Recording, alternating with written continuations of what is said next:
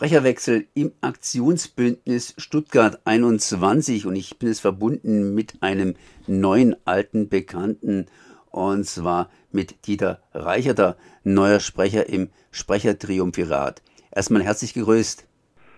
Hallo, schönen guten Tag und vielen Dank für den Anruf.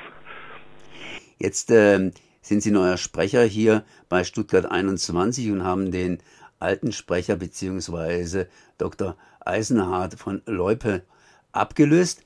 Das heißt, äh, gibt es Neues zu vermelden oder bleibt die Richtung praktisch die gleiche? An der Richtung wird sich sicherlich nicht viel ändern. Ich war ja seither schon Mitglied des Aktionsbündnisses und habe Eisenhardt von Löper, der genau wie ich Jurist ist, äh, äh, unterstützt, vor allem bei unseren juristischen Verfahren.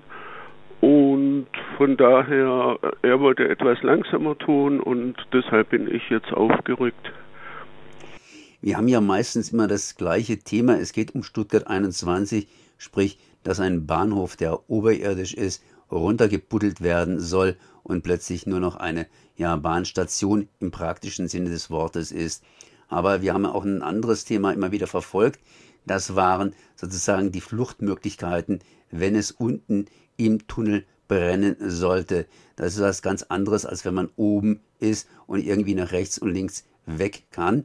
Ähm, und jetzt geht es hier schlicht und ergreifend um die Zwangshaft für den S21-Chef, sprich, äh, sie wollen bei der ganzen Diskussion um die Möglichkeiten aus dem Tunnel zu fliehen, da ein bisschen härter vorgehen. Um was geht es denn überhaupt bei dieser Zwangshaft, beziehungsweise wo haben Sie da angesetzt, äh, wo ist das Problem?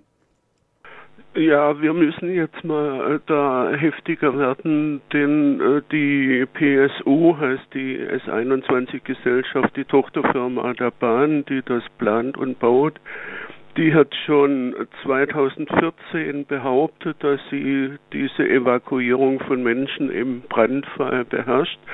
Mm, wir sprechen jetzt von den Tunneln. Sie hatten ja vorher den Bahnhof erwähnt. Aber viel kritischer noch sind die Tunnelröhren. Das sind etwa 60 Kilometer so unter Stuttgart durch.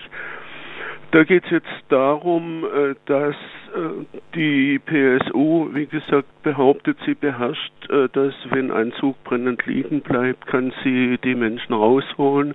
Wir reden von 1757 Menschen, das ist das Maximum in einem Zug.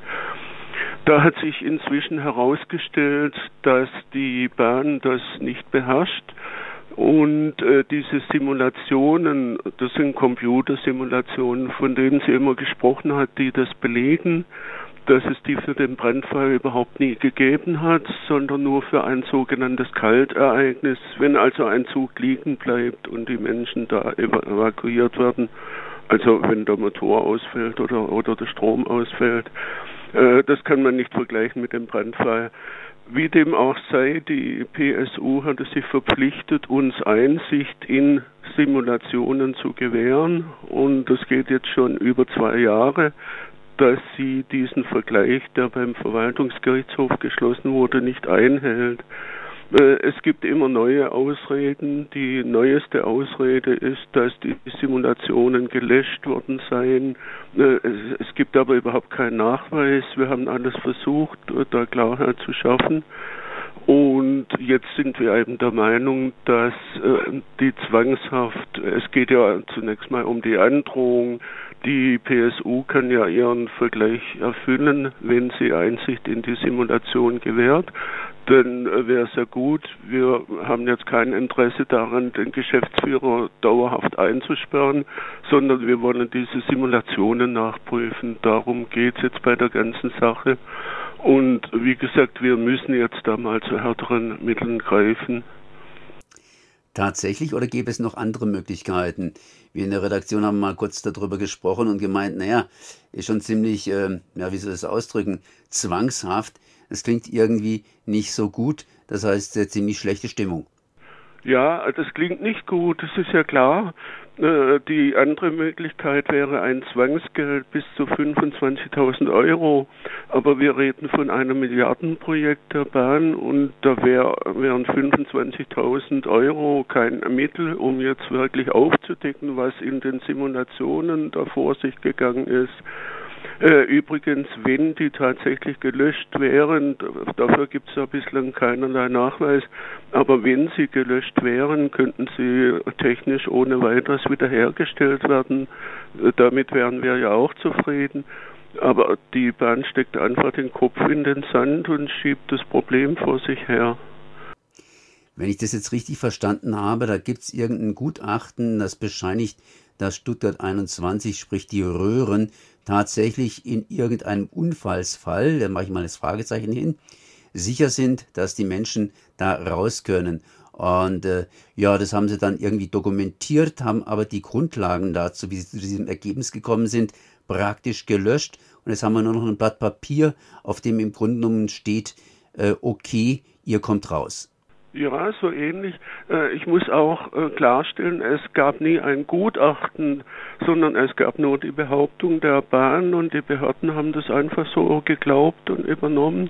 Es, es gab nie ein Gutachten und wenn die Simulationen tatsächlich jetzt gelöscht sind, dann kann die Bahn überhaupt gar nichts mehr nachweisen. Muss die Bahn das nachweisen?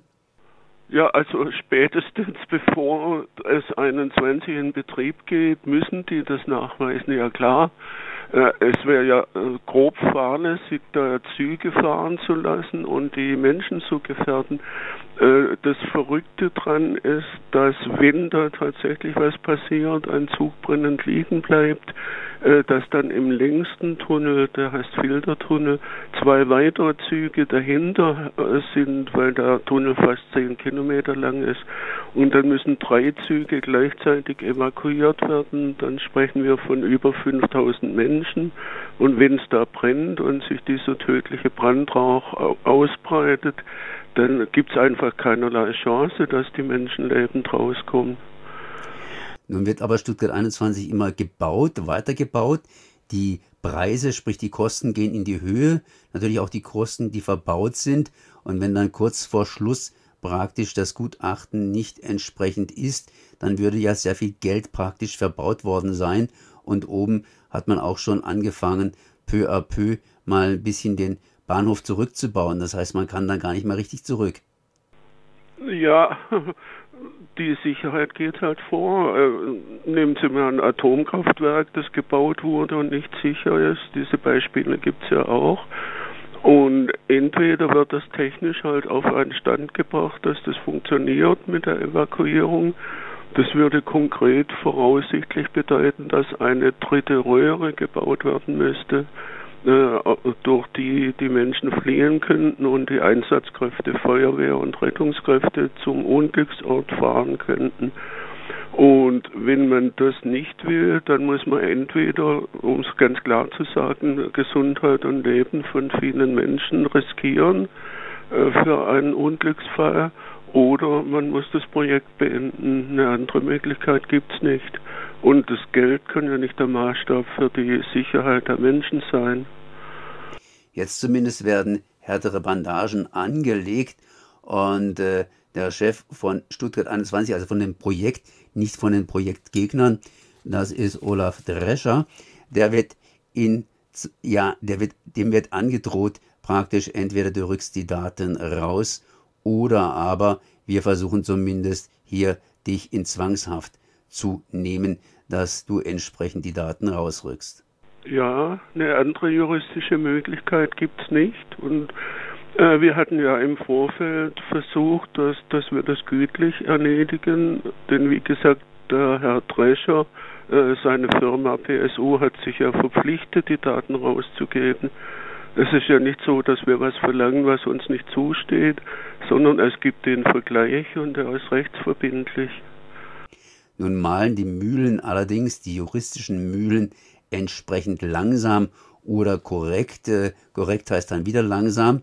Das heißt, äh, bis wann wird man irgendwie von irgendeinem Ergebnis hören? Ich denke, das geht schnell. Das Verwaltungsgericht äh, in Stuttgart hat unseren Antrag abgelehnt mit einer, wie ich meine, ich bin ja Jurist, äh, falschen juristischen Begründung. Es hat aber ganz klar gesagt, die Voraussetzungen für die sogenannte Zwangsvollstreckung liegen vor. Äh, das Verwaltungsgericht meinte nur, dass ein Zwangsgeld ausreichend wäre. Da sind wir anderer Meinung. Es geht aber also, wie gesagt, nur darum, ob Zwangsgeld oder Zwangshaft verhängt wird.